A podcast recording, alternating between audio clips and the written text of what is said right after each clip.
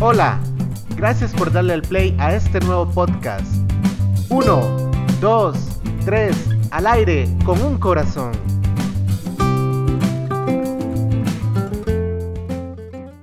Hola, hola a todos, paz y bien. Bienvenidos a un nuevo episodio de Con un Corazón Podcast Católico. Soy Monse Picado y como les prometí durante esta cuarentena, Avi va a estar conmigo. ¿Cómo estás, Vi? Hola, bien, aquí descansando bastante. y trabajando. Y trabajando también. Este, bueno, hoy queríamos hablarles un poquito sobre la cuaresma y de cómo vivir la cuaresma tal vez en estos días. Como ya sabemos la mayoría, la cuaresma dura 40 días y de hecho ya faltan solo 18 días. La cuaresma empieza el miércoles de ceniza y termina el jueves antes de la cena del Señor, entonces antes de la misa, por decir aquí, aquí la misa se celebra a las 6 de la tarde. Entonces antes de esa misa donde se hace el lavado de pies y todo esto, hasta ese momento es la cuaresma. Entonces aquí nos hacen falta 18 días para terminar la cuaresma. Vamos prácticamente por la mitad. Exactamente. Y de pura casualidad, este son los, eh, los 18 días perdón, que faltan para estar en cuarentena, por lo menos acá en Costa Rica. Eh, son 18 días lo que nos faltan, de hecho la cuarentena va a terminar el 14 de abril, que es cuando ya ha pasado la Semana Santa.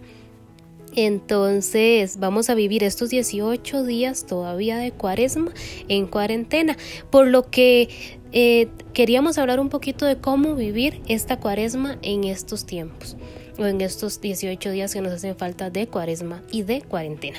Entonces, eh, si sabemos, la iglesia tiene tres recomendaciones para vivir la cuaresma, ¿vi?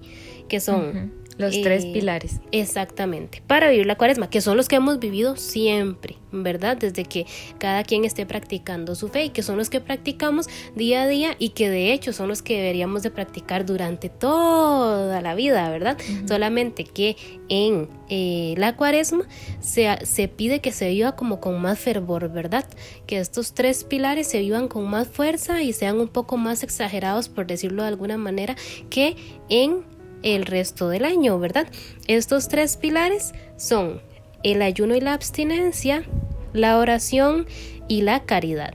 ¿Cuál es la idea de, que hablemos y discutamos esto? Que podamos adecuar el ayuno y la abstinencia, la oración y la caridad a 18 días dentro de la casa. Ok, a lo largo de este tiempo creo que siempre han habido como confusiones entre lo que es ayuno y abstinencia, ¿verdad? Entonces no sabemos qué es ayunar o qué, cómo ayunamos, ¿verdad? Y lo mismo con la abstinencia, se nos confunden mucho, se nos suelen confundir. Entonces vamos primero a aclarar un poquito ahí. Eh, primero para hablar del ayuno, bueno, la iglesia solamente tiene dos días como obligatorios, por decirlo así, para hacer ayuno, que son el miércoles de ceniza y el viernes santo. Esto está escrito en el Código de Derecho Canónico, en el numeral 1251. Dice que todos los viernes, a no ser que coincidan con una solemnidad, debe guardarse abstinencia de carne o otro alimento que haya terminado la conferencia episcopal. Y ayuno y abstinencia se guardan únicamente el miércoles de ceniza y el viernes santo. Entonces, ¿quiénes somos las personas que debemos hacer ayuno? Ahí mismo en el derecho canónico siguiendo, si pudieran buscarlo, está en línea, se encuentra ahí, lo ponen en Google y ahí de una vez les aparece. Este, los que debemos guardar ayuno somos todas las personas mayores de edad eh, y hasta que cumplan los 59 años. ¿Qué quiere decir esto? Tal vez es importante, perdón, mencionar que el ayuno, en la medida de lo posible, de romper con una eh, perdón, realizar solamente una comida fuerte al día o me equivoco.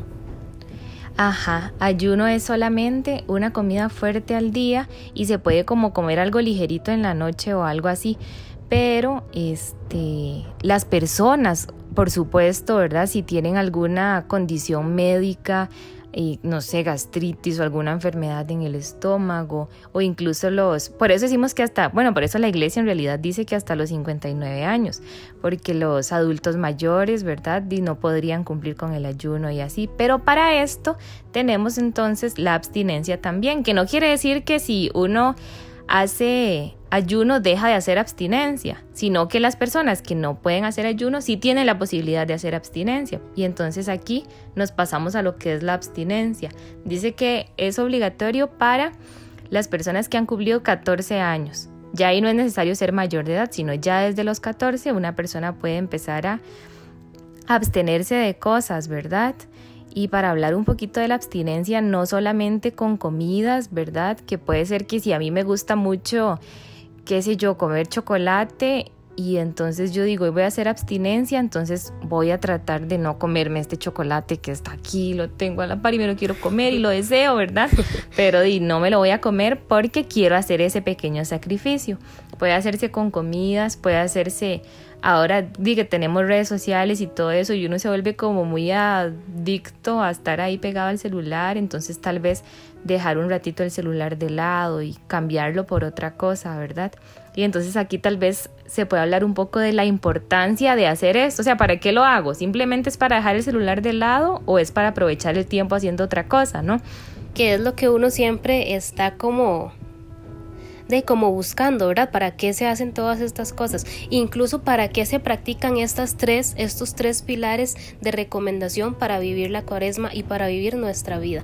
Este, pues no queda más que decir que es para una preparación, ¿verdad? La cuaresma, como todos sabemos, también es una preparación para vivir el triduo pascual, donde nosotros celebramos la pasión y la resurrección de nuestro amado Señor Jesús, ¿verdad? Entonces, ¿qué es la idea? Que en estos 40 días yo me pueda preparar de la mejor manera, tanto física como espiritualmente, para poder vivir esos tres días que son el, la cereza del pastel, por decir así, ¿verdad? De nuestra vida católica. Entonces, dentro de la oración, el ayuno, la abstinencia y la caridad, yo me preparo y me fortalezco, preparo mi espíritu, preparo todo lo que, lo que yo quiero, incluso mis peticiones, ¿verdad? Me preparo para vivir esos tres días.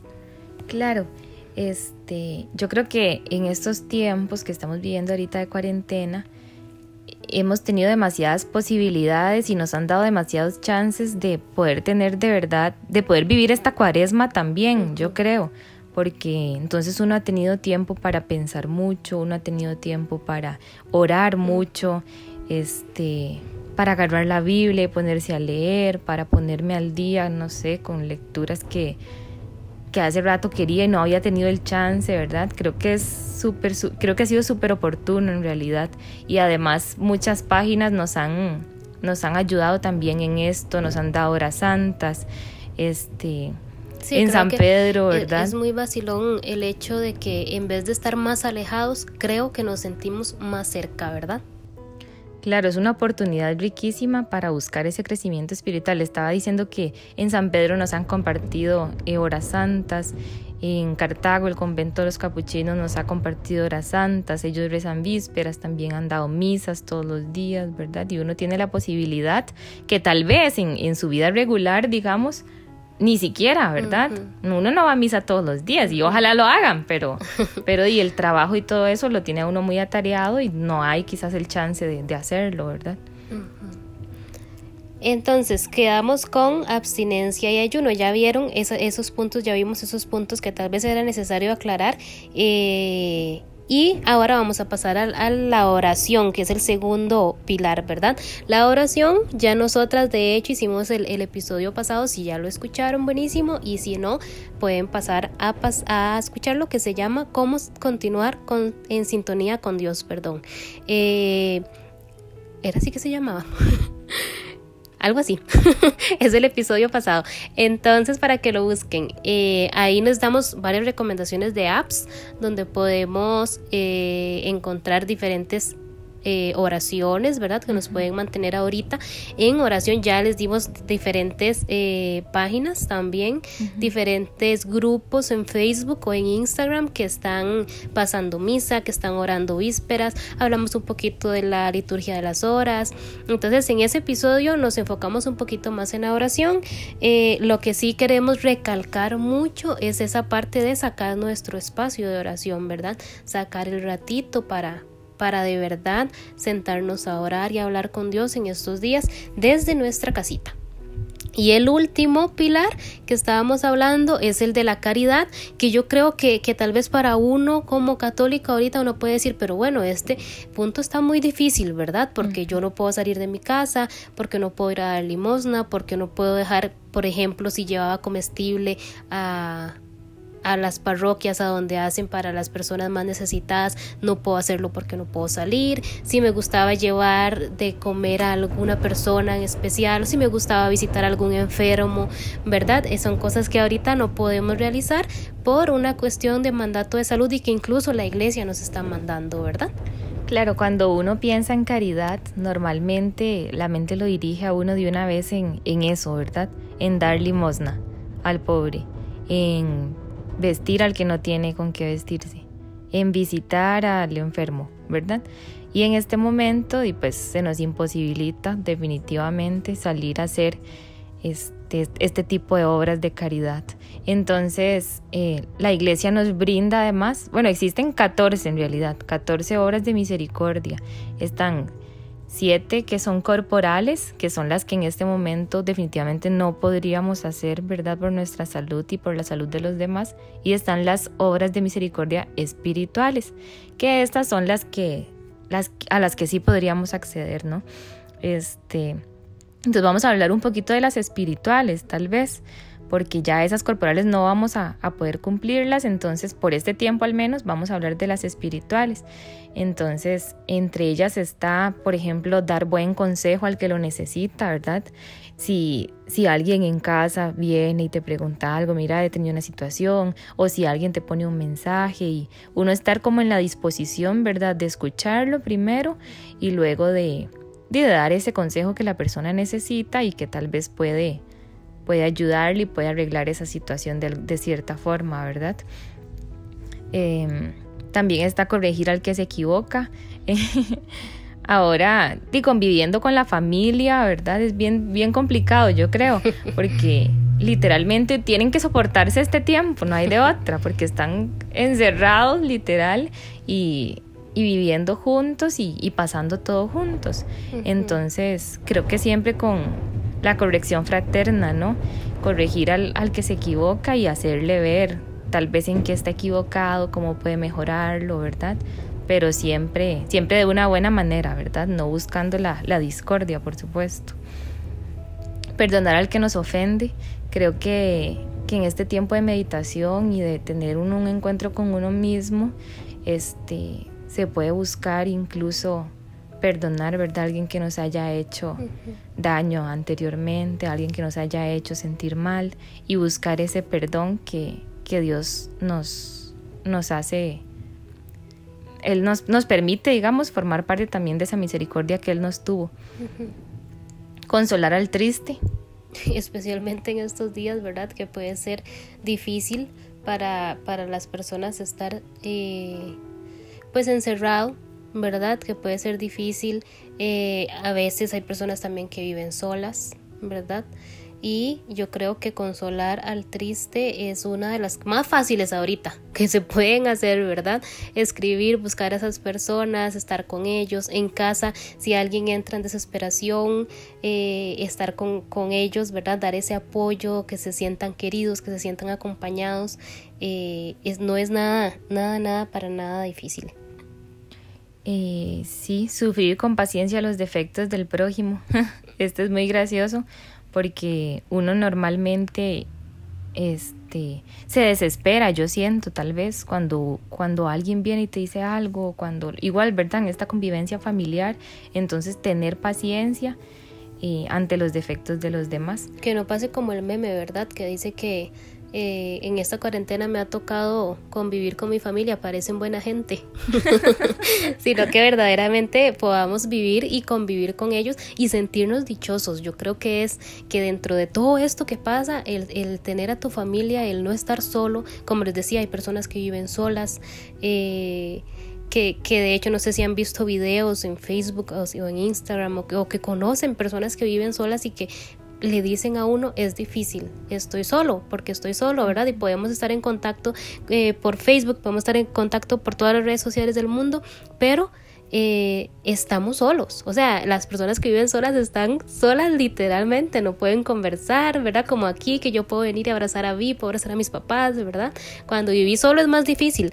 Este, entonces yo creo que es sentirse dichoso de que tenemos a nuestra familia, sentirse dichoso de que no estás en una casa o un aparta solito, ¿verdad? Sino todo lo contrario, disfrutar de eso. Entonces, sufrir con paciencia los defectos del prójimo, yo creo que que es el más bien sentirte dichoso de que estás con esas personas a pesar de que tengan sus defectos y, y pueda ser estresante que te pelees con tu hermano, ¿verdad? Como el meme de la WWE creo que es, que están luchando, que están peleando, ¿verdad? Sino que sea más bien una cuestión de, de abrazo, de amor y de, de, tranquilidad y felicidad, ¿verdad?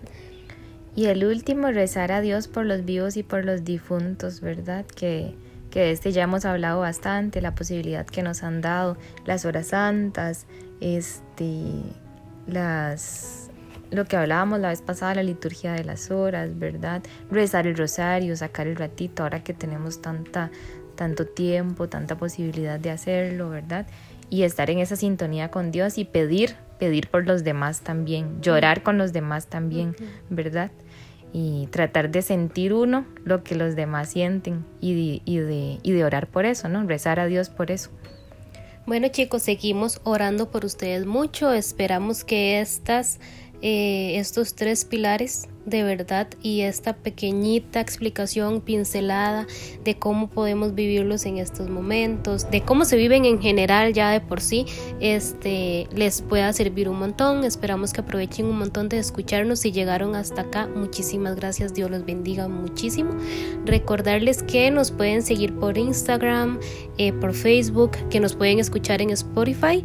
Eh, en Facebook, en el Facebook aparecemos como eh, con un corazón podcast católico. Ahí estamos y tenemos todos nuestros episodios por si los quieren escuchar. Estamos recibiendo mensajes eh, de temas que quieren que que desarrollemos, entonces seguimos esperando, no tengan susto de escribirnos, sería chivísima. Eh, y pues nada, agradecerles un montón, oremos un montón, vivamos estos 18 días que faltan de cuaresma con todo nuestro amor y con todo nuestro corazón y preparémonos que es la función principal de estas de estas tres recomendaciones, ¿verdad? Ayuno y abstinencia, oración y caridad, prepararnos para vivir ese triduo pascual. Nos estamos escuchando, chicos. Muchas gracias. Que Dios los bendiga. Gracias. Chao. Chao.